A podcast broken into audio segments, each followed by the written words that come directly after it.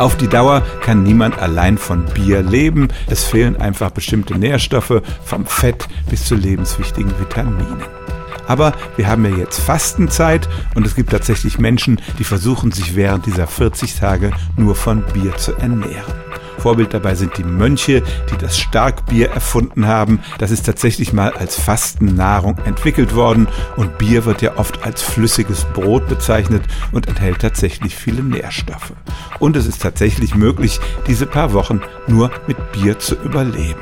Für viele ist die Vorstellung seltsam, sich schon zum Frühstück einen halben Liter hinter die Binde zu kippen und man sollte während dieser Diät auch möglichst aufs Autofahren verzichten.